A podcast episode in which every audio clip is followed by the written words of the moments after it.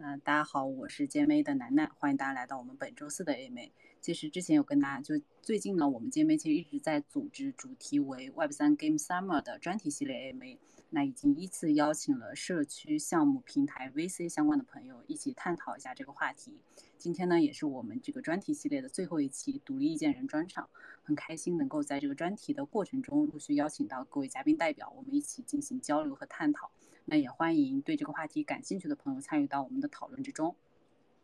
呃，一会儿呢，我们会先请几位嘉宾跟大家打个招呼，做个简单的自我介绍。在嘉宾们做自我介绍的过程中呢，也请台下的听众朋友给他们点点个关注，关注一下咱们台上嘉宾的推特账号，锁定他们更多精彩的内容和观点。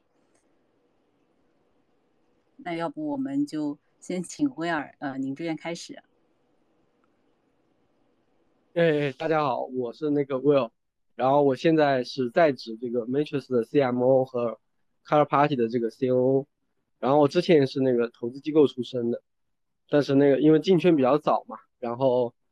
后面就对这个 GameFi 和 NFT 比较感兴趣，然后慢慢的就就 all in 到这个行业了。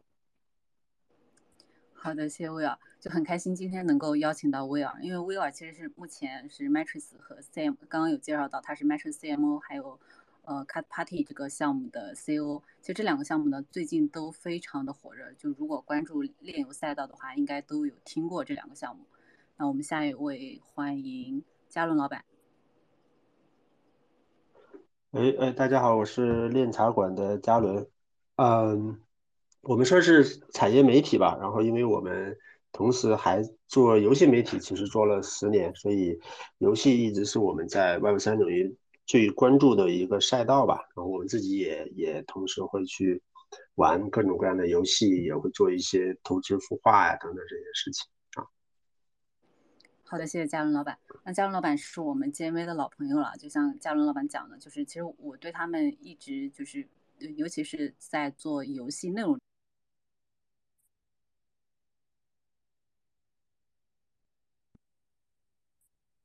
，Basco。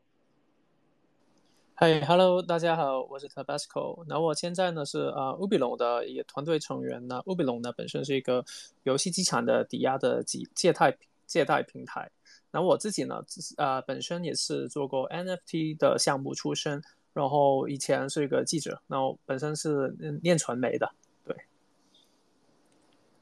好，谢谢 Tabasco。然后等会儿我会就是单独的问一下，呃。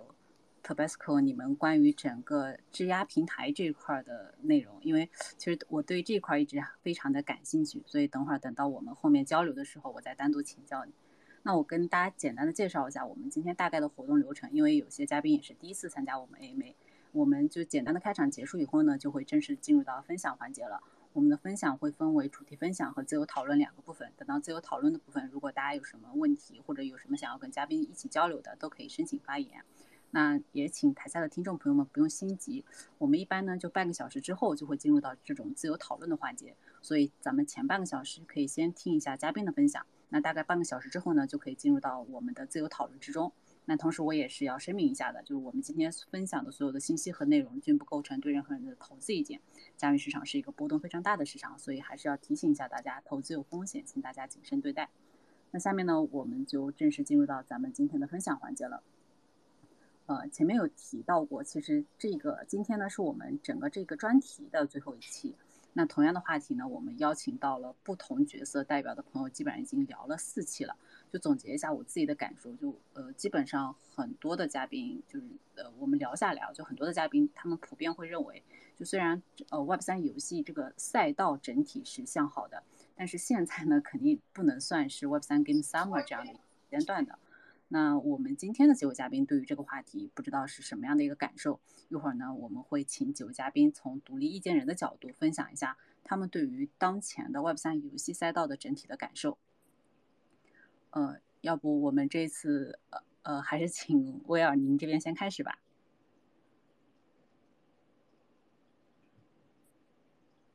OK，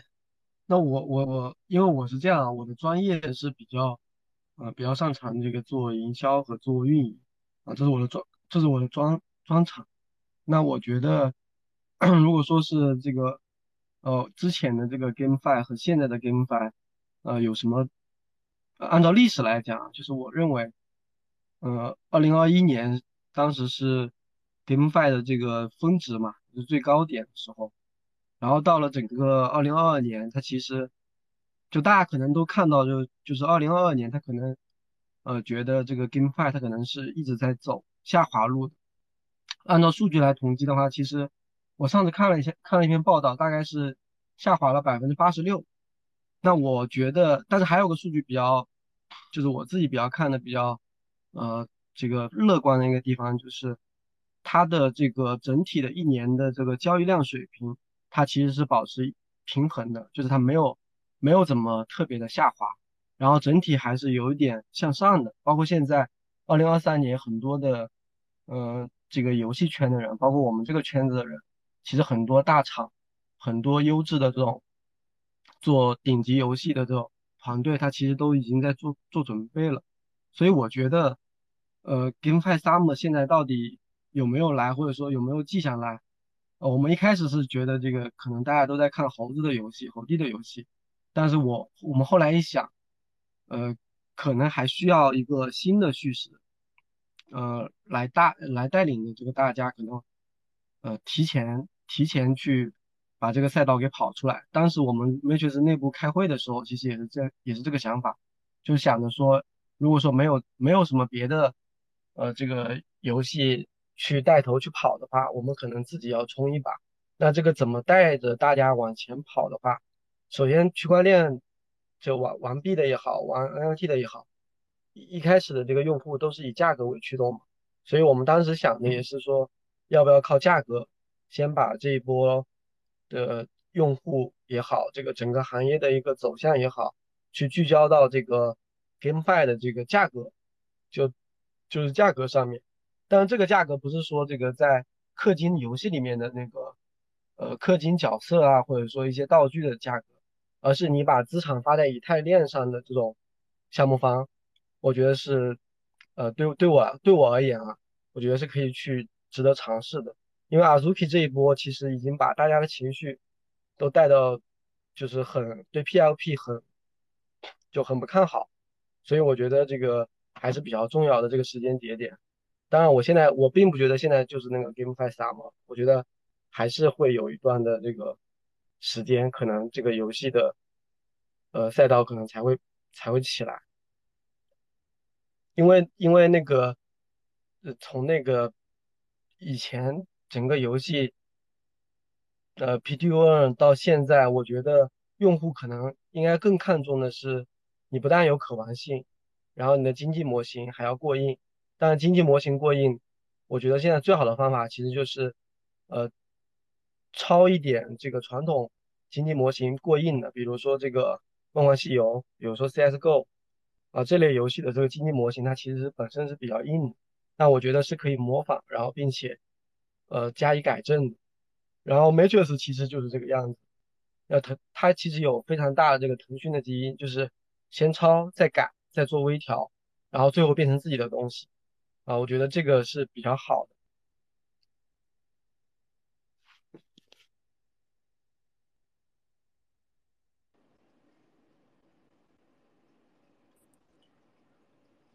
嗯，好的，谢谢 Will。Will，你这边是嗯分享完了，就是这个感受了，是吗？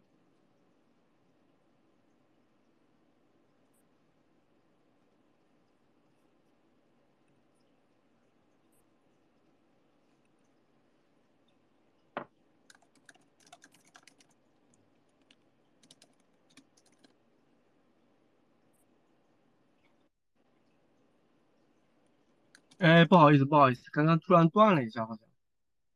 啊，没关系。能听到我说话吗？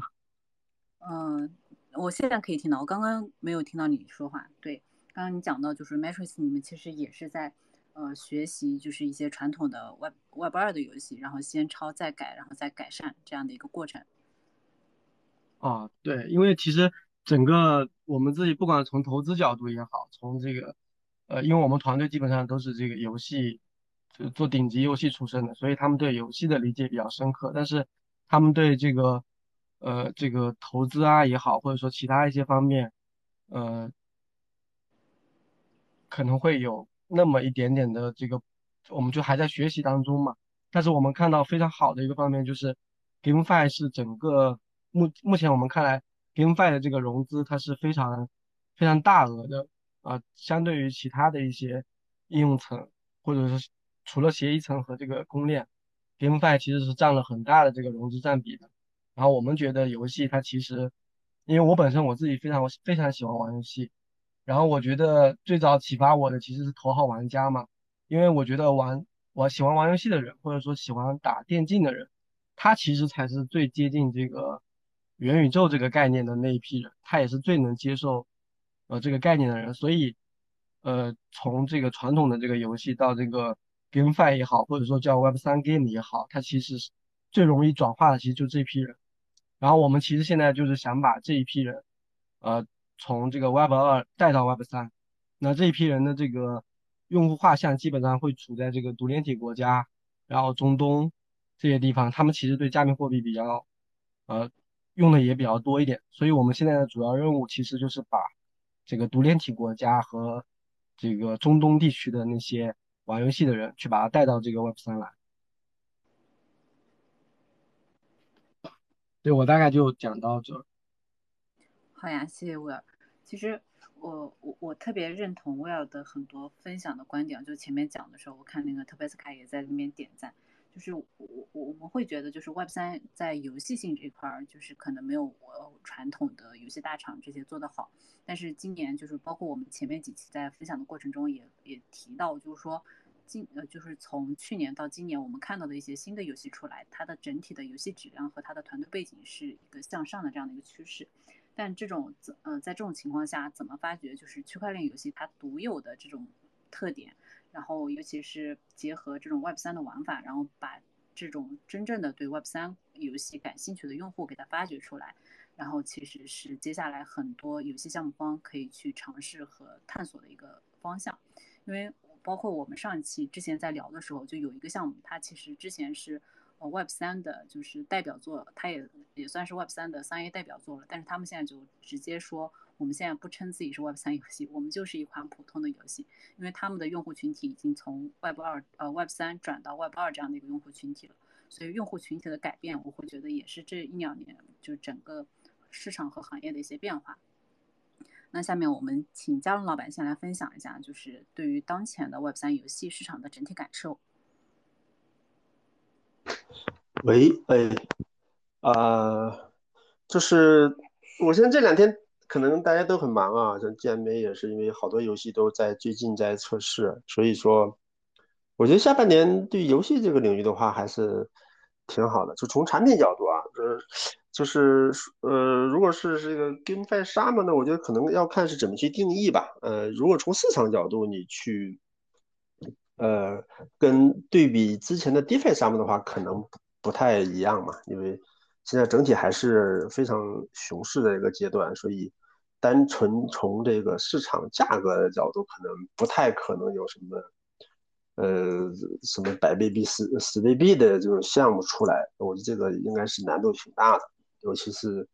这次看啊，周 K 的事件的话，你会发现市场其实是非常脆弱的。一旦出现一个项目出现问题，其他项目就马上会连锁连锁反应。所以从这个市场角度，我觉得可能肯定不会特别好。但是从产品角度的话，我觉得倒是挺好的。就是，嗯，你看这一周连续好几款游戏，我们都都在测试。呃，而且最主要就是这些游戏都是。玩法都是不一样的，呃，像我前两天呃发了一个视频，去去大大概分分享了一下我们自己对于游戏不同玩法品类做了一些细分，哎，我就发现各种玩法都开始有了，你像这种 X Word 这种三 A 的呃 ARPG，然后呃你看今天那个那个那个呃盛大的那个那个类似于暗黑的暗黑破坏神的那种 MMORPG。呃，就都开始做测试了啊！今天其实，其实那个 Tiny World 那个新的游戏，那个小小地下城，实际上也开始在做一些封测了。啊，它是一个塔防策略塔防类的游戏。呃，所以从这个角度，我觉得下半年其实是一个挺好的 summer，就是各种品类全部都登场。那因为我们自己一直觉得说到目前为止，Web 三游戏还没有出现一款真正的，呃，真正的标杆性的产品，就是它能够很好的去，呃，呃，这个核心玩法，然后有很好的代币模型，能够更加长线的，呃，长线去运营的这样一款产品。所以，在下半年这些产品慢慢都上线，然后有会有不同的玩家去玩，他们自己不断的去调整的话，我觉得有。期待吧，或者说有可能某一款跑出来。那呃，如果如果有某一款跑出来的话，不管是用户量也好，还是它的呃代币价格也好，那就很有可能就才是才有可能成为真正的 summer，就是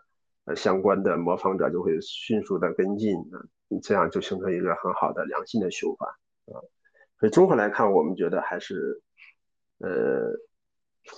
这个从产品角度，我们挺乐观的，挺开心的，能看到这么多的好玩的游戏出来。然后，呃，但市场就不好说了。我觉得市场还是比较悲观的，就可能别指望某一款游戏，你去提前进去布局也好，投资也好，可能会带来什么的十倍、百倍的收益。嗯，我觉得其实挺难的。嗯，好，我大概就是这些啊。好，谢谢嘉伦老板。其实我非常认同嘉伦老板这个观点，就包括我们之前在聊的时候，也是总体上也是呈这样的呈现这样的观点，就是说从市场的角度，目前肯定不能算是 Web 三 Summer Gamer 这样的一个时间阶段，但是就是从产品的角度，不管是我们最近看到的产品的游戏的玩法也好，还是产品种类也好，就真的是跟之前呃跟之前有一个明显质的这样的一个提升。那下面欢迎嗯 t b a s k a Hello，啊，听得到我说话吗？嗯，可以听到。啊，对，那关于呃这个 GameFi 的现在这个发展，我觉得啊啊，就以前嘛，就可能去年进呃加密货币进入一个寒冬的时候，其实游戏本身这一块很很受影响，因为很多原生代币的啊大幅贬值，然后很多玩家都出逃了。但我觉得这也是一个转捩点，就是让很多做区块链游戏的开始去。啊，思考一个方向，到底 play to earn 是不是一个可持续的发展的一个方向呢？然后我觉得，啊，就像刚才啊两位嘉宾所嘉宾所说的，现在可能啊，就说 web 三 web web web 三的游戏还没有到哦非常好玩，可以跟 web two 游戏去比拼的一个阶段，但至少方向是正确的，因为经过这个漫长的寒冬，其实很多啊。尚存在的这一些呃游戏的项目，或者是呃加密货币玩家本身，他们的思维也慢慢朝着一个比较正确的方法方向去去思考，就是不再是 play to earn，不是 earn 去主导这个游戏的重心，而是开始着重于这个啊。play 本身就是那个游戏的可玩性，其实是最重要的。然后有了一个正确的方向，其实所所有的游戏就会慢慢呃步入一个呃好的轨道。因为呃我们可以看到一些呃游戏不再会呃为了追求很快的开发的进度，然后就啊推出一些其实没有很好的产品出来。我觉得过去啊几年其实就会有一种不太好的这种生态去发生，就很多人。为了嗯凑上那个赶上这个热潮，Play to Earn 的热潮，就很多时候其实他们做的一些游戏并不是真真的可以持久的游戏。那所以我觉得呃现在嗯可能还没有到一个完全的 summer，但已经是一个非常好的一个机会去慢慢去发展了。对，好的，谢谢特贝斯卡。那我们前面呢，其实是就从破题论立论的角度，然后请几位嘉宾整体的跟我们分享了一下目前对于整个当前 Web 三游戏市场的感受。那其实过去的一到两年，我们也能明显的感受到，不管是呃 Web 三游戏行业也好，还是整个市场变化也好，它是非常多样的。那之前几期其实我们也提到过，就包括刚刚几位嘉宾也提到过，就是说这个行业目前不管是从它的基础设置、它的呃从业人员，还是游戏质量。总体的来说，可能都是一个向上的状态，但是由于呢当前整体的这样的一个市场行情，所以很就 Web 三游戏其实，呃目前是没有一款真正的意义上的 Web 三游戏跑出来的。那现在呢还处在一个非常早期的阶段，所以接下来我们就和几位嘉宾一起聊一聊过去一到两年感受到的一些行业变化。那这次我们就从嘉龙老板先开始吧。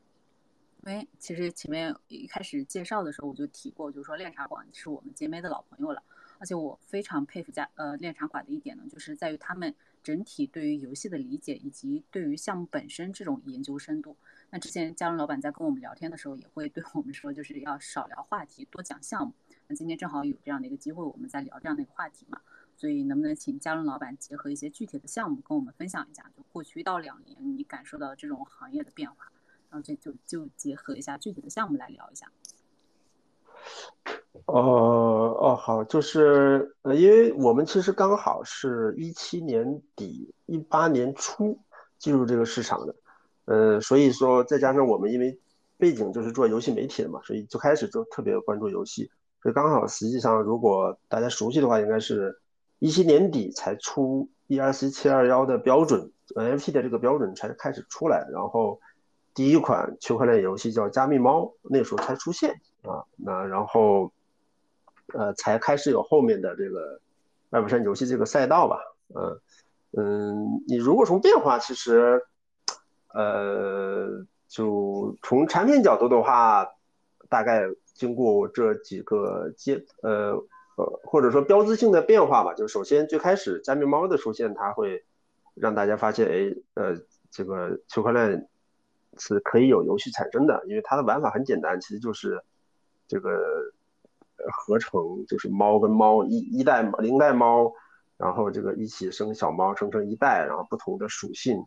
啊，就只有这一个功能，没有任何的玩法。但是其实那时候刚开始出现，大家还是很很好玩的，去去选择这种稀有猫也好，其实就跟现在大家 玩这个 PFP 有点像，嗯嗯。后面其实实际上，X Infinity 实际上是应该是在一八年就出现了。其实它你很明显，它是在呃参考加密猫的玩法，就是宠物合成。那只是说它是这个经呃坚持下来了，然后那么呃上真正的爆发呃，当然 EOS 还有一波了啊，就是 EOS 呃上一波熊市的时候，EOS 那一波是因为。这个 EOS 的链它不需要 gas 费嘛，那所以其实就特别适合很多的游戏。所以那个时候有这个韩国的那个 EOS 七四，然后国内的 EOS 三国，还有很多棋牌类的、博彩类的游戏。其实那个时候再加上又又是熊市，所以大家没事儿干，然后就去玩这个 EOS 上的游戏。其实那个还是挺好玩的，因为呃它的速度确实速确认速度很快嘛，还有就是不需要 gas 费。嗯，那么。就很多人愿意在里面去玩，然后再加上，其实那个时候实际上也有这种挖矿的玩法。其实啊，就是那个 US 有一个棋，我记得是棋牌吧，就类类似于，其实类似于你去呃 X Tour，你去充值，然后去呃玩，然后就赚取它的代币。呃，那时候叫挖，那时候应该叫叫啥？好像不叫挖矿，反正类似的形式。呃，然后后面其实是 X，其实是真正的引爆了这个领这个领域，因为他在，我觉得还是因为这个团队不断在迭代啊，就是其实最开始像加密猫类似的游戏特别特别多，但大部分都死掉了。那时候有什么，呃，还有什么加密国家呀，还有加密什么各种各种各样的，呃，但是 X 呢，它是不断在迭代的，就是它除了这个呃宠物。一代、二代这种繁殖之后，它又有了这种 PVP、三 v 三 PVP，但最重要的就是他们这个工会系统，师傅带徒弟的这种学徒制，工会系统其实是再加上疫情的影响，让他们一下子就爆了，呃，爆了。但是其实你从呃在玩法角度，呃你会发现它还是有非常强烈的这种资金盘的属性的啊。呃，当然其实大部分游戏都是这样的啊，因为。你玩家进来先要买三个 NFT，你就要先花钱，花钱之后，然后你才能玩，玩的过程当中去打金。那也就是说，你你赚的钱可能就是后面新玩家进来的，因为你你进的早，然后新玩家越后，新玩家进来越来越多，就 NFT 价格会炒得更高。那所以其实它是有非常强的这种庞氏的属性的，那也必然带来的就是这个游戏它一定会某一个时间点会崩盘，这个崩盘其实是就就是注定的。呃，那么，呃，呃，这种之后呢，其实，啊，还有一个游戏的话，我觉得也是一个非常典型的一个代表，其实就是 Mobox。呃，其实呃，如果说 GameFi 的话，我觉得 Mobox 才是真正的就 GameFi 的起点啊。就那时候 DeFi 嘛，DeFi 的话，为什么叫 DeFi Summer？我觉得更大的是因为它有各种乐高无限套啊，然后相互去质押挖矿，不断去发新币，不断挖矿，那自然而然的那所谓的金铲子就出现了嘛，它就一定会推高这个金铲子的价格。呃，然后又有新的人进来，它就不断的去推高。那所以 Mobox 就把这个呃。质押挖矿这种思路带进来了，所以它就，呃，有这种代币的 NFT 的质押挖矿啊，然后 LP 的挖矿，NFT 各种组合，再结合了这个 NFT 的这种交易这种玩法，呃，然后就就很快的就又赶上了这个 BSC 这条新链的一个机会嘛，就带动了一下，啊，但是其实它总体来讲那一波之后。呃，它同样的还是很难逃脱最终崩盘的结果，因为它的玩法是无法持续的，就是没有真正的呃玩法深度不够，呃，就是玩家进来之后，可能最开始玩新鲜，玩几天就觉得没什么意思了。那你如果仅仅是为了 to earn 去赚钱的话，那自然而然就大家全部都是来赚钱的，就全部是抛压，那肯定就来就是一定是大跌的这种情况。啊，所以哎后面就像今。今年，呃，其实去年就已经开始了。就去，呃，我们现在报出来的融资的信息，其实全部是去年下半年的融资信息，或者说今年年初的。我觉得最近应该没有哪个项目真正的融到钱吧？啊，或者说是融到的是真正的基金的钱。呃，那去年他们融到钱之后，其实就开始真正的在去做一些游戏了，而且这个这一波的开发者就明显比上一波要实力要强很多了。嗯，呃，因为我们跟游戏开发者接触多一点，其实第一波的开发者的话呢，大部分是属于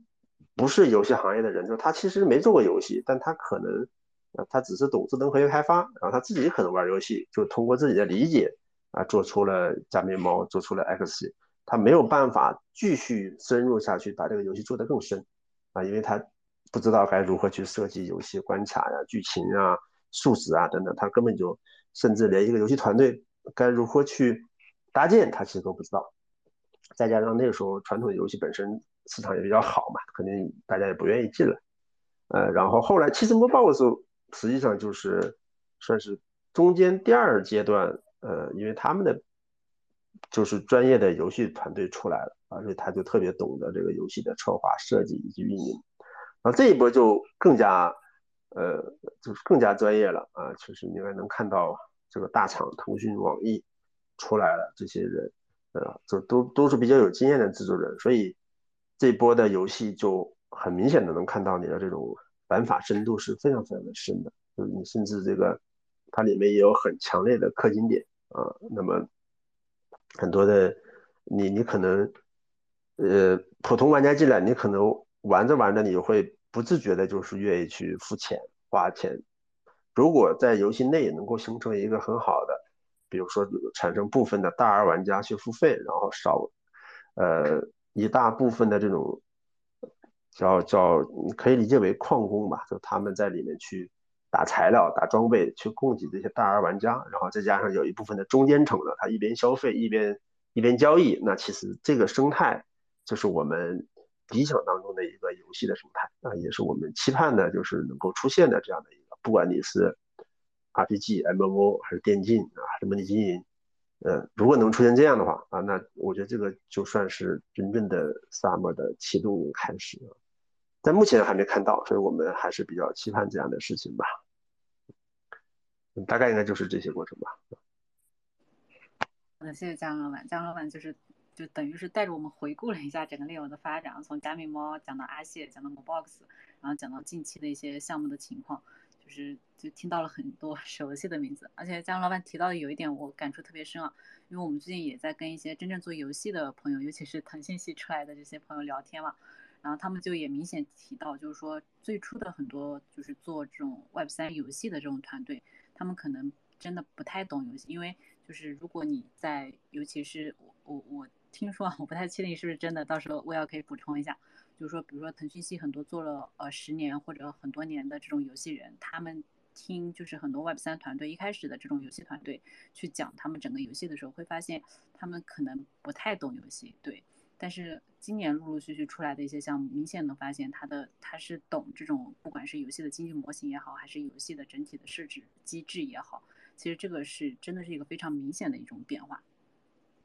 那下面我们请呃 Tabasco 来跟我们聊一下，因为前面 Tabasco 其实有简单的介绍他们呃 u b i l n 是作为一个点对池的这种，就前面可能没有讲的特别清晰啊，就是点对池的这种质押平台，但他们这个质押呢是游戏道具的质押。那我理解你们的质押资产应该也是以游戏类的 NFT 为主的。那前面我们也提到，就是最近有一些 就 NFT 市场波动还是比较大的。嗯，就是能不能也结合咱们最近 NFT 市场上面的一些变化，来分享一下过去一到两年到现在你感受到的一些行业的变化？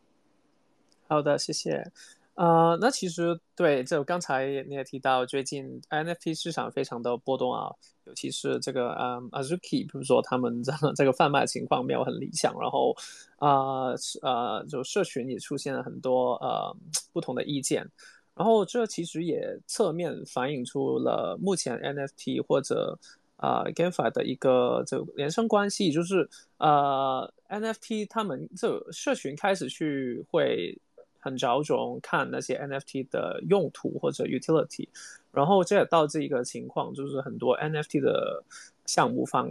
就为了要寻找一个出路或者一个出圈的方式，就很多会慢慢朝着游戏这个方向去发展。因为其实，在啊 Web3 的领域里面，我相信没有一个领域的社群是比 NFT 就，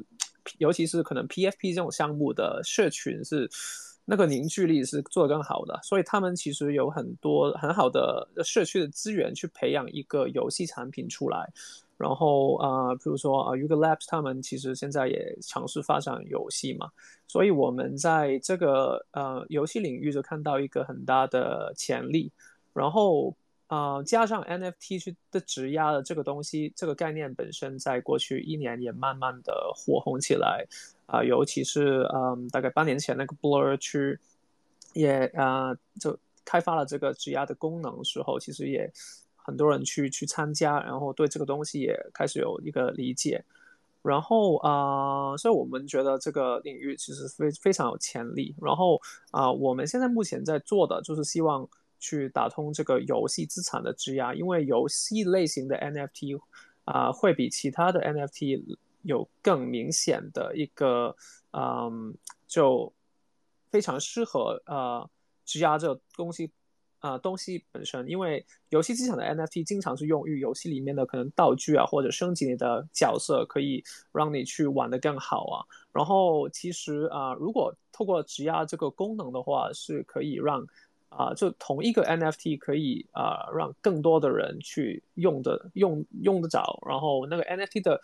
持有者本身也可以继续去持有，但也可以享受到啊，去可能注册租借给其他人的一些好处。那相对来说，其他人想要玩游戏，他们可能没有那个 NFT 或者负担不起，那他们也可以透过这种方式去短暂的可能借用一下这个 NFT 的 utility。那基本上就是把 NFT 的拥有权跟 utility 本身可以分开来理解。那这样的话，其实是。对整个市场都有一个啊可以 amplify 的效果，这个可以可以扩大这个 NFT 的啊它的用处、它的呃使用的场景，还有呃它的人群都可以有很大的扩展。所以我们其实也是非常期待啊各种项目方或者游戏生态这个东西啊建立起来，然后我们就可以啊作为一个生态链很重要的一个啊一个点去支持他们。对呃，谢谢特贝斯卡。就这点，我我我我的观点和特贝斯卡其实还蛮像的，就是说，就游戏生态里面，它肯定不仅仅只是有游戏项目。那如果就是不管是这个生态里面的相关的平台也好，还是其他的服务商也好，当这些东西配套一一都发展的非常好的时候，可能到时候真的就是 GameFi Summer 会到来的时候。那最后我们请吴耀来分享一下。因为威尔，我前面有提到他是 Matrix One 和 Card Party 这两个最近非常热门的这个项目的成员啊，那能不能也结合你们项目的发展，跟我们分享一下，就是过去一到两年你感受到的一些行业的变化。嗯，OK，能听到吗？嗯，可以听到。嗯，其实讲这个之前，其实我想简单讲一下这个这个游戏的这个商业模式。其实，呃，前面那个呃两位嘉宾其实也提到了，其实游戏商业模式最早其实就是付费嘛，先付费，然后再到这个这个免费参与，然后再到这个 Play to Earn，然后再到这个 Play to Earn。那我认为，呃，这个早期的这个付费，其实其实大家都。应该小时候都玩过，其实就街机嘛，大家投个硬币就可以玩，然后再到这个暗黑破坏神啊，然后还有魔兽啊，魔兽世界啊，啊这种付费，当然魔兽世界很成功，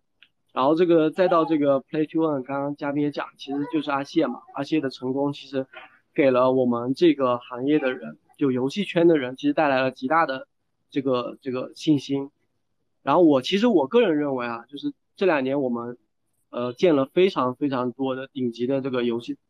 游戏主策划啊，包括什么球球大作战的主策呀，然后什么天龙八部啊、征途啊，我们呃其实大家一起在这个呃喝茶吃饭的时候，其实都有聊到这个游戏的一个未来，包括他们其实很多就是大家可能还没有感受到，就其实我们这个呃游戏圈的人，他其实。呃，好的制作人，他其实陆陆续续，他其实已经都在 Web 三在布局了，只不过很多消息他其实没有披露出来。然后这其实对于整个整个想要做 Web 三 game 的这一帮人，其实是有了极大的这个鼓舞的。包括腾讯出来创业的，看我们拉了一个腾讯出来创业的这个群，然后这个群里面有五十个五十个出来的，那每一个做的游戏其实都都比较棒，所以我们。是非常相信这个这个游戏行业其实是比呃，其实刚刚嘉宾也讲到嘛，因为游戏的 NFT 呢，它其实如果你稍微做的好一点的话，它的流动性是肯定会比 PLP 要要更好，然后呢，大家也更能接受，因为你毕竟是一个有实实在在的一个东西在。然后我我是这么觉得，我是觉得这个游戏的这个这个商业模式，它其实呃 Play to Own。才是这个 Web 三游戏的一个未来。为什么这么说呢？那其实这个早期的这个阿谢，它的这种机制注定了它其实不能长久的去运行，因为它代币的这个浮动，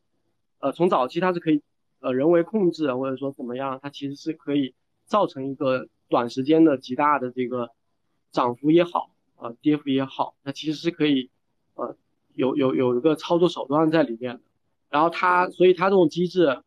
我我们认为它是。不能够，呃，很长久的去运行。那如何长久的去运行呢？我我之前，呃，跟跟我们 CEO 其实聊的一个点，其实就是，呃，我们我们一定要想尽一切办法，把这些想要追求这个在游戏高收益的这个玩家，把它慢慢转变成为一个消费者。那这个消费者，他其实，在很多早期的这个 Web 二的这个游戏里面，它其实已经有体现了，就是。啊，比如说王者荣耀，呃，它它最大收入可能，有时候皮肤，啊，它把这个你想要在里面去创造很大收益的，那你可能转变到这个皮肤这种消费场景里面来，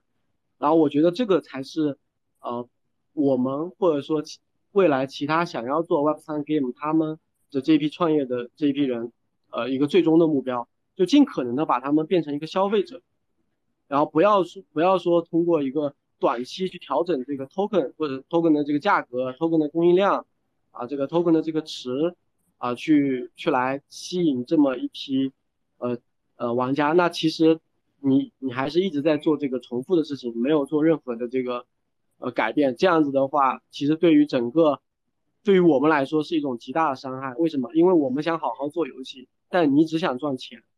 那如果说没有一个好的这个 Web 三 game 去带个头，去把这个这个利让出来，或者说把这个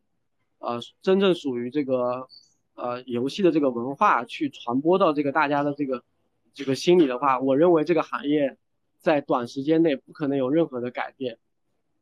因为我觉得这个呃我不知道你们在币圈待了多久，反正我也不久，但是我们 CEO 其实待了挺久，有十几年了，虽然他做游戏也做了二十年。但是他他给我他当时有一句话，其实就是感呃就是把我说的说动了。他就说，他说他问我你有没有发现这个呃币圈从比特币诞生到现在，其实大家追逐的啊，绝大部分的都是利，但是你有没有发现它其实是没有文化的？然后我我转头一想，确实是因为大家从来不会说讲讲什么币圈的文化。那这个在传统 Web 二的这个文化啊，我举个简单的例子，比如说在这个我们伟大的这个这个习大大的这个领导下，有一个很重要的观点，就是叫企业家精神。那这个企业家精神怎么体现呢？其实我认为这个企业家精神就是，比如说就是马斯克，比如 NASA 和这个 Space SpaceX 这两家公司，如果马斯克他是这个 NASA 的这个 CEO，那我认为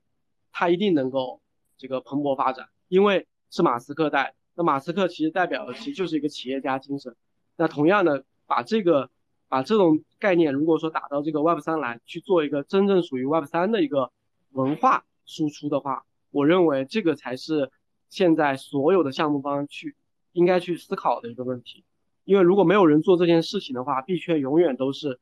啊，大家都是很焦虑的。哎，今天我看他赚了多少钱，明天我看他赚了多少钱，大家大家就会很焦虑。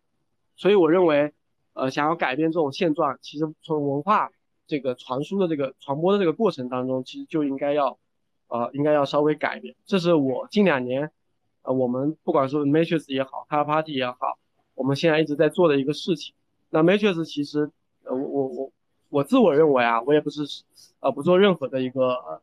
呃关于投资或者怎么样，就 Matrix 从头到尾，它其实没有让没有赚过钱的。你看 Matrix，我们呃我们公司一个月至少要支出三十万刀的这个员工的工资，但是 Matrix 从头到尾没有几乎没有赚过任何人的一分钱。啊，这个百分之九十买 Matrix NFT 百分之九十九的人都是赚钱的，那这个亏的钱呢，在或者说这个风险在谁那里？绝大部分在 Matrix 的大户的这个呃。这个风险基本上摊在他们身上，其实对于其他用户来说，他们其实是，呃呃早就获利好多倍跑出去的。但 Matrix 一直要做做这个事情，其实就是疯狂的在让利。但我们也也不是说我们一直不赚钱啊，只是说至少在这个行业或者说这个呃 Web 三这个呃前面有讲的这个 Summer 如果没有到来或者怎么样，我们是不会去做任何赚取玩家一分钱，包括。未来第三代 NFT 也好，这个我们的氪金的这个角色也好，我们目前的规划全部都是基本是免费啊，就不会去赚取任何用户的一分钱。我我认为啊，这个这个是比较重要的一点，这也是我们这个游戏圈呃比较重要一点。那 Car Party 其实呃这个项目也是一样，它其实已经开发了一年多时间，开发成本就接近九位数。呃，这样的为什么这个？这样的一个顶级的这个三 A 公司，他为什么要花这么多钱，然后去去折腾一个他们看不到的一个未来？其实我觉得，他的创始人必须要有情怀，就像我们 CEO，我们两个 CEO，其实都是一个有情怀的人，包括凯伦也好，包括这个我们这个 Warren 就是 Car Party CEO 也好，他们其实都是一个比较有情怀的，因为，呃，首先他们是见过钱的人，就大部分这个在 Web 三，呃，这 GameFi 这个领域。啊，你没有这个创始人，如果你没有见过钱，那么一旦你在这个行业里赚了很多钱，你的项目就会停止不前，你就很难再去有很大的动力，因为你已经赚了很多钱了，你很难有再大的这个动力去，哎，我我还要在这个呃为用户说去想什么，或者说呃考虑什么，他其实，在在那个时候他其实很难去考虑这些东西了。但腾讯的人他其实是不一样的，腾讯从发家从腾讯，它是游戏发家，并并不是靠其他发家。它早期其实是是属于一个叫，呃，一个概念就是游戏发行商嘛。腾讯其实就是个游戏发行商。那它的这个，我认为腾讯最值得我们学习的一个精神就是，它它虽然很多东西它是抄的，但是腾讯它会做一个先学习，就所有的员工都是一样，你先给我去把人家的这一套全部都学过来，然后你再去做一些改变。最后再变成你自己的东西去告诉大家，然后，呃，所有的游戏的机制也是一样，就穿，比如说我们举个比，举个例子，就是穿越火线吧。那穿越火线所有的想法、所有的开发、所有的 bug、皮肤等等这些创意，它其实都是用户提出来的，啊，只有那些当时贴吧、QQ 群啊，呃，其实大很多用户他都在提。呃穿越火线的一些修改的一些方案，然后所开发团队就就会根据用户的一个呃他的这个想法，然后去去做改变。我认为这个是腾讯最大的一个优势。然后现在我们也是在用沿用同样的方式，就比如说我们非常看重 Matrix 社区的这些 Holder 也好，用户也好，他们到底他们的需求是什么？他们认为游戏还需要呃哪里能做改变？只要不是战略上的这个呃改变的话，我们都会去去做一些优化，然后直到这个产品呃不断的去迭代。然后还有最后一个点的话，其实就是内容啊，以前的这个 GameFi，二一年到这个二二年年底的 GameFi，他们很多的游戏它其实是呃首先它内容很少，然后其二是它内容迭代速度太慢。就比如说，它可能它一个关卡，呃，他可能一个季度甚至两个季度，他才能迭代一个新的东西出来。但是真正大厂出来的，真正做游戏的那个团队，他们一个月、一个多月甚至两个月，他其实就可以给你迭代新的版本、新的玩法、新的内容、新的创新。然后这是极大的去去给到用户那种呃极致的一个体验。所以我觉得，呃，从这这些方面来讲，其实。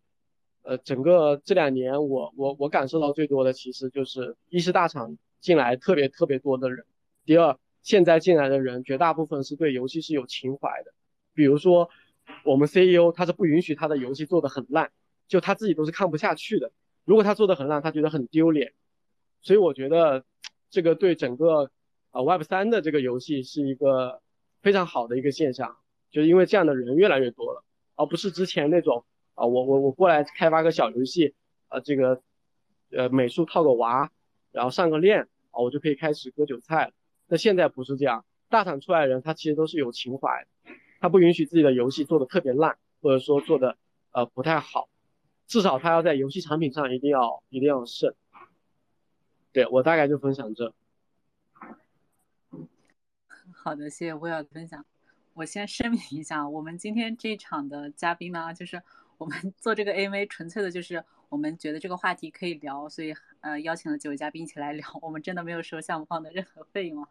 因为因为我跟 Matrix 他们项目团队很多团队成员其实有有线上线下交流过，然后每次听完他们的分享，我会有这样的一种感受，就是他们是真的是嗯懂游戏、懂 Web 三，也懂营销和懂用户，所以他们每次讲完之后，我会对。不管是对他们的游戏，还是对于整个 Web 三游戏，都会特别的充满信心。然后之前包括甚至我们在聊说，嗯，就比如说我们二一年看到的，呃，火爆的项目是阿谢，是 Mobox。然后二二年的话，可能代表作是 Step One。那可能说不定二三年的话，代表作很可能就是以 Matrix 为例的这种真正的大厂出来的团队，他们做的这种好游戏。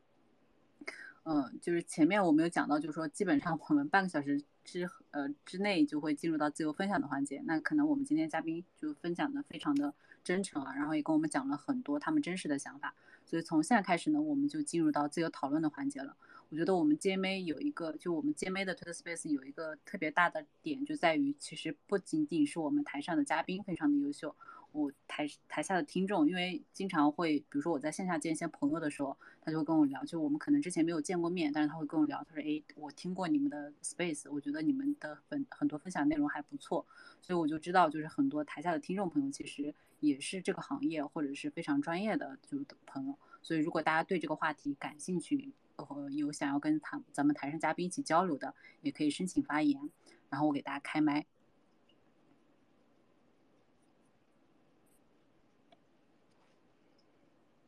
就是从现在开始，我们就已经进入到这种自由讨论的环节了。嗯，那我们前面其实讲了一下整个行业目前的现状，然后过去一两年的变化。那最后一个，呃，还想请教一下几位嘉宾，也可以简单的跟我们分享一下，就是说，那我们现在肯定不能算是 Web 三 Game Summer 的阶段嘛？那如果说 Web 三 Sum Sum Gamer 这个阶段到来了，那应该要满足哪些条件？能不能也请几位嘉宾跟我们分享一下你们的观点？嗯，我们这次的话，先请呃 t o b e s k a 你这边开始可以吗？啊，可以，就是说啊，要达到什么条件才真正算是 GameFi 的 Summer 这个问题吗？对，那我觉，嗯，那我觉得最最重要的，其实刚才几位嘉宾都有说过，就是那个游戏本身要一定要好玩，好玩啊，就不是呃跟以前一样，只是放在怎么赚钱啊，怎么去呃套利啊这样，因为这样其实就不是在做游戏啊，基本上就是在做一个。游戏化的金融产品嘛，一个 DeFi，一个 GameFi 的 DeFi，所以我觉得要稍微摆脱一下 GameFi 的那个 Fi，可能变成就真的 Game 为主导，这是很重要。然后我看到就刚才呃，就比如说 Will 的那个项目，它真的是做的非常好，就是啊有这种啊大床出来的。刚刚啊主持人也说到，我觉得这是非常。很重要的里程碑，就慢慢有一些真正有实力的，就是我们拿着这个游戏跟 Web Two 的人，他们也会觉得好玩，他们也会想想试一下，这才是啊一个啊可以印证 GameFi 的啊夏天来到的一个条件。对，好的，谢谢特贝斯卡。那呃威尔，要不你也跟我们分享一下？嗯，其实我我我讲实话，其实我我自己也不知道什么时候这个 GameFi Summer 会来，或者说从哪些数据能看到，呃，这个 Game Sum GameFi Summer 会来。我认为最重要的，其实从数据上体现的话，一是这个，呃，看每个项目方不一样嘛，有些项目方他其实他是他不把这个 NFT 他发在这个以太上，他可能直接是在他游戏的那条链上去做去做发行，那。那这一类的话，其实可能就是看，呃，可能就是看数据嘛，就看有到底有多少人在玩，然后让，但是我觉得所有这个 GameFi Summer 到来的这个最其实最核心的几个条件，我认为呃项目方其实应该去去多拓展这个，我前面其实有提到多拓展，比如说拉美国家啊独联体国家，然后中东地区的这些用户。因为其实他们本身对于这个加密领域就是有认知的，就是稍微熟悉一点的，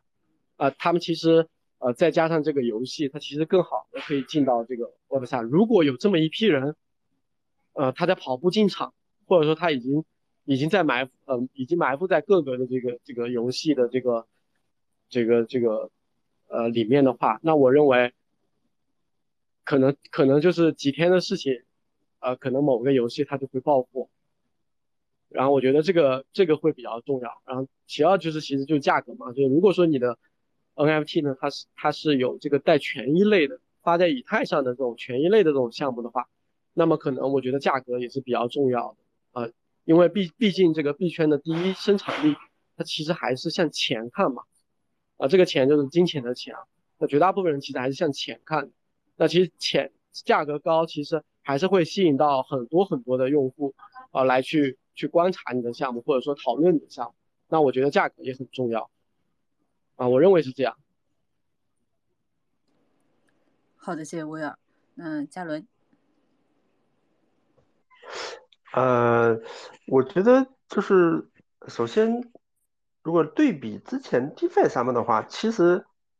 就肯定一定是需要有一个创新性的产品出现嘛。就 DeFi 上面，我觉得最大是因为 Uniswap 的出现，然后。这种 AI 的模式，还有就是呃 Compound Avi 这种借贷挖矿的模式，呃，所以它就快速的去这个呃复制，然后用户不管是用户还是项目方，它都呃其实颠覆了很多东西啊，还再加上它这个呃有很呃新的公链，除了以太之外，有盖茨费的上涨导致这个溢出，那然后 BSC 呃。当时是波场等等，所以它才会形成一个非常快速的这种沙漠的形态。游戏我觉得其实也是一样的，就是呃，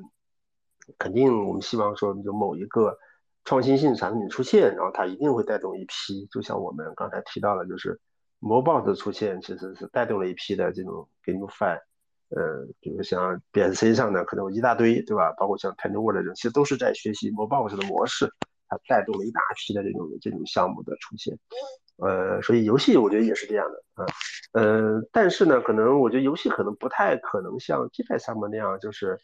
就是是大家想象的那种 Summer 的状态，就是啊，因为游戏的研发周期会比较长，它不像 DeFi 项目，而且 DeFi 项目很多代码都是开源的嘛，那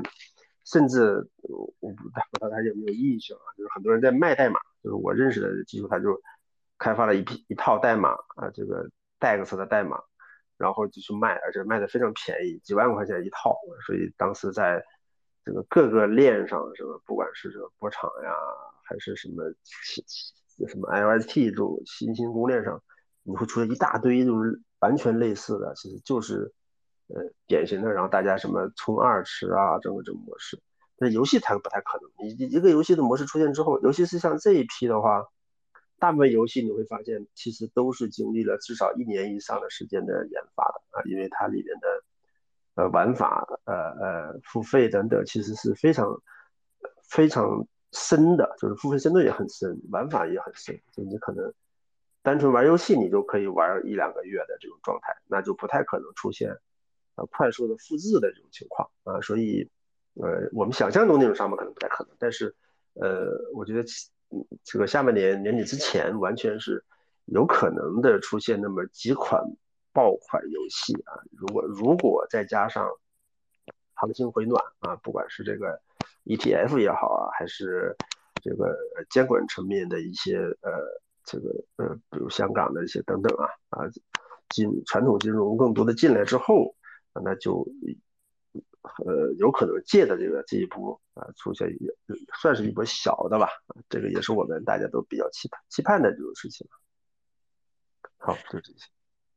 好，谢谢嘉伦。那因为时间的关系，我们最后再给到一到两个提问的机会啊，呃。PFP 道，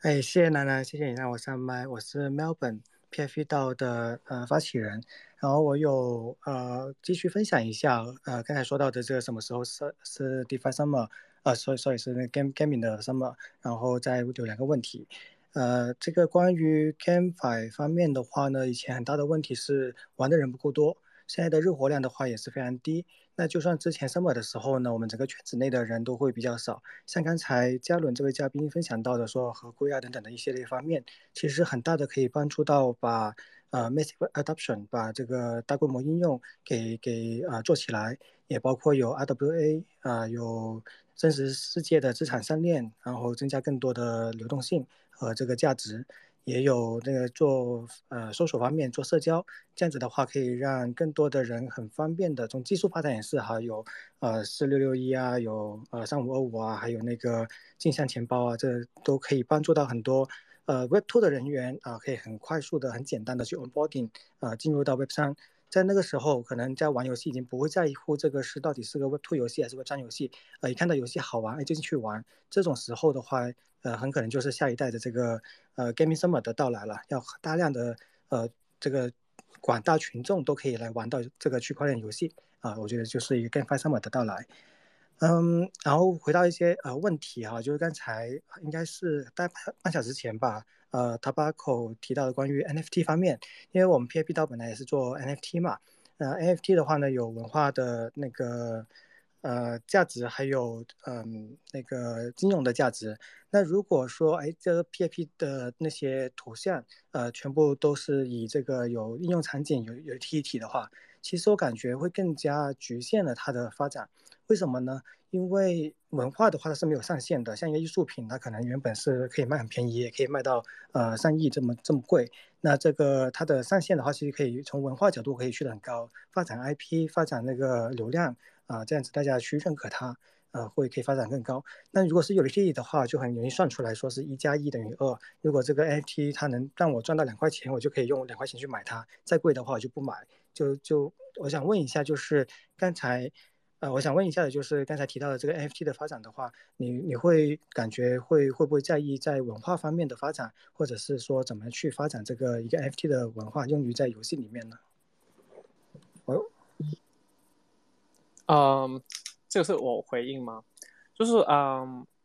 那我简单回应，就我我觉得啊，NFT 本身市场其实。啊，那个这个领域很大，就 NFT 可以有不同的体现。然后我是认同你刚才就说的那个，如果你是去 NFT 去贩卖一个呃想象或者文化方面的一个东西，它可能是没有上限，它可以去到一个很高的价格。然后如果你真正跟一些实际的线下的实体去挂钩，那可能那这个回本的这个东西可以算出来，它的价格变成一个可以算，没有那个想象空间，我觉得是认同的。但我觉得这 NFT 这个市场很大嘛，所以总会有不同的范围。那我觉得。呃，并不是说 NFT 的价格一定要很高才能证明 NFT 成功，而是 NFT 能不能持续的运作下去，一直都会有人进来，一直有人出去，有一个交易，有一个比较可持续的发展。在我看来，这才是 NFT 真正出圈或者真正能够变成一个独立的呃领域去去壮大起来的一个条件的一个呈现，而不是说啊那个那个 floor price 可以一直。一直升到无限高，就就是一个成功，这这是我的想法，对，所以我觉得游戏也是其中一个。就如果他们，啊，有一些人觉得，啊，那个游戏好玩，我希望有那个角色，我希望有那个道具，然后那个道具本身是个 NFT，然后就有一些人去想要去拥有它，我觉得这也是一个对 NFT 来说是一个很好的应用场景，也是一个可以持续的一个啊出口，对。好吧，好吧，我觉得是是蛮不错的，然后也是非常期待，因为在场应该很多都是呃这这 GMA 的这个厂子呃来的人都是呃质质质量很高啊，那个大家都是很在深深度研究。我希望大家除了在研究这个技术方面啊，怎么样去做去中去中心化啊，游戏更好玩，同时也是 Web2 的游戏很多做得很好，也是因为 IP 做得好，像原神的话在里面花了不少钱呃，里面抽卡养老婆。那也会因为它是一个 IP 嘛，就因为喜欢有情绪价值在里面。我也希望以后我们在区块游戏里面可以看到更多有情绪价值的、有有这种呃 IP 方面的一个发展。对对对。呃呃，我再问个问题啊，不好意思啊，时间 有点紧。那个问一下 Will 因为这边的话呢，刚才是呃有提到呃他们有那个腾讯的这方面的一个呃团团队的背景嘛。我们我们老板那个 Millplant 的 CEO 的话呢，在新加坡也是跟你们有交流过，我觉得也是非常强、非常好的一个团队。嗯，我我我我这边的话呢，是 PAP 到在呃最近是参加了 Lens 黑客松，然后他们是做去中心化的一个社交。呃，不不好意思，我这边呃 那个可能刚刚在开车，所以我把问题给忘了。我们要不让其他人先提问？不好意思啊，楠楠。好，没关系啊，也谢谢喵本的提问。那呃，J 你可以提问了。哎，Hello Hello，大家好。我刚才听到那个 PIP 道他是在墨尔本，然后我我也是在墨尔本啊，然后我们正好最近在做一个呃 Australia National MT Gallery，然后。一会儿可能想跟大家交流一下，我我听到他在墨尔本，我比较亲切，所以我上来说一句都没有什么问题。然后感谢大家时间，不好意思打扰大家。哦，没关系，好，谢谢 J。那这可以就是也可以关注一下我们姐妹的推特，然后就是私信一下我们，我们有一个内部交流群，如果你感兴趣的话，也可以加入到我们。哎，好的好的，谢谢主持人，谢谢大家时间。好，谢。嗯，要不然你这边还有提问吗？没有的话，那我们今天差不多到这里结束了。好的，好的，没有了。我先下再找 Will 去啊交流一下，谢谢。好，没关系，我晚点也把那个我要拉到我们内部交流群里面。如果大家有问题的话，可以在群里面继续讨论。那因为时间的关系，其实我们今天差不多这里结束了。因为还有一些可能还有一些问题的话，就大家也不用担心，就是可以点击一下我们 GMA 的头像，然后关注一下我们的推账推特账号。基本上我们所有信息都会通过这个账号进行分享的。然后也可以通过账号里的那个 tree 进入我们的 DC 群。那基本上我们也欢迎所有的嘉宾也好，朋友也好，加入我们的这个交流群里面。然后如果后期有问题，尤其是对于 Web 三游戏感兴趣的任何的话题，都可以在这个交流群里面一起交流。那这里呢，我还是要声明一下，因为要要结束了嘛，就我们今天分享的所有的信息和内容，均不构成对任何人的投资意见。其实加密市场还是一个波动非常大的市场嘛，所以还是要提醒一下大家，投资有风险，请大家谨慎对待。那呃，这里最后。呃，再简单的跟大家介绍一下我们 GMA。那 GMA 游戏联盟呢，其实是一个定位在 GameFi 领域的道组织，目标是打造一个由社区驱动的玩转共同体。我们的主要参与对象呢，就是对对 GameFi 赛道感兴趣、有投资实力、投研能力且愿意分享的机构和个人。基本上会不定期的在社群分享有参考价值的内容领域的生态报告、团员报告、游戏测评等。每天呢，也会在社群更新跟发重要事项的相关资讯和内容。如果没有什么特别情况的话，我们每期都会做，呃，每周都会做一期跟炼油相关主题的 AMA 分享。那围绕整个游戏领域，包括它的生态发展、具体项目等一系列的问题，会在每一期的话题中逐一跟大家进行交流。那前面有提到，就是我们是一个道嘛，除了日常的社区分享和活动以外呢，我们还有一级投资、二级投研、Play to Earn、市场技术等工会。所以如果大家对这一块感兴趣的话，也欢迎大家加入我们。那最后的最后呢，再呃就是请大家关注一下咱们今天几位嘉宾的头像，呃，包括咱们的威尔、呃特贝斯卡、加伦，还有咱们呃最后提问发言的两位，就 PFP 道的喵本以及 J。那如果没有什么问题的话，我们今天这一期到这里结就结束了。再一次感谢大家的倾听和陪伴，那我们下一周再见，拜拜啦！谢谢，拜拜，晚安。